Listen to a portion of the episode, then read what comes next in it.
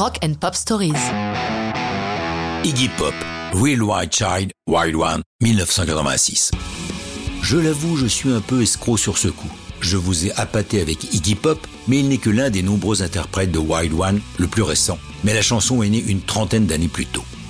Notre machine à remonter le temps nous emmène en 1956 en Australie où Johnny O'Keefe vient de former le premier groupe de rock'n'roll du pays, The DJs. Avec son groupe, O'Keefe joue régulièrement dans toutes sortes d'endroits. Ils ont même l'occasion d'être les accompagnateurs de Little Richard lors de sa première venue en Australie. Tous les lieux où ils se produisent ne sont pas forcément adaptés au rock.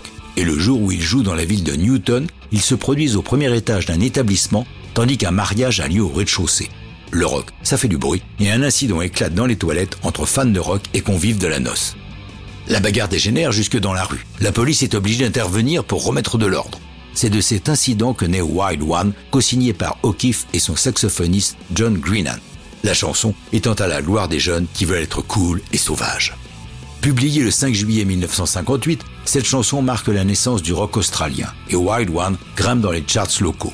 Dans cette même période, Buddy Holly et son groupe les Crickets sont en tournée en Australie et Jerry Allison, le batteur du groupe, repère la chanson. Rentré aux États-Unis, sous le nom d'artiste Divan, il en fait une version solo, rebaptisant la chanson Real White Child, qui remporte un certain succès. Revenons à 86, nous sommes au studio Mountain de Montreux, en Suisse, où David Bowie produit le nouvel album d'Iggy Pop, qui est devenu son protégé. Un protecteur qu'Iggy estime désormais un peu envahissant, à tel point qu'il dira que Bla Bla Bla, son septième album solo, est, je cite, un album de Bowie qui ne dit pas son nom. La majorité des chansons est signée Bowie et Pop, et quelques-unes Steve Jones, l'ex-guitariste des Sex Pistols, qui est embarqué dans l'aventure. Qu'Iggy Pop accepte ou renie ce disque, c'est en tout cas son plus gros succès commercial. Emmené par Real White Child Wild One, la chanson reprenant son titre d'origine et son titre d'emprunt. La chanson est le premier top 10 d'Iggy en Grande-Bretagne. Real White Shine Wild One est incluse dans de nombreux films, dont Crocodile Dundee 2, ce qui n'est qu'un juste retour des choses, le film étant australien, tout comme la chanson.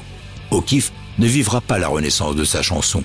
Il meurt à 43 ans, en 78, d'une overdose de barbiturique. Bowie nous a hélas quitté aussi, en 2016. Iggy, lui, malgré une vie passablement agitée, est heureusement toujours là, mais ça, c'est une autre histoire de rock'n'roll.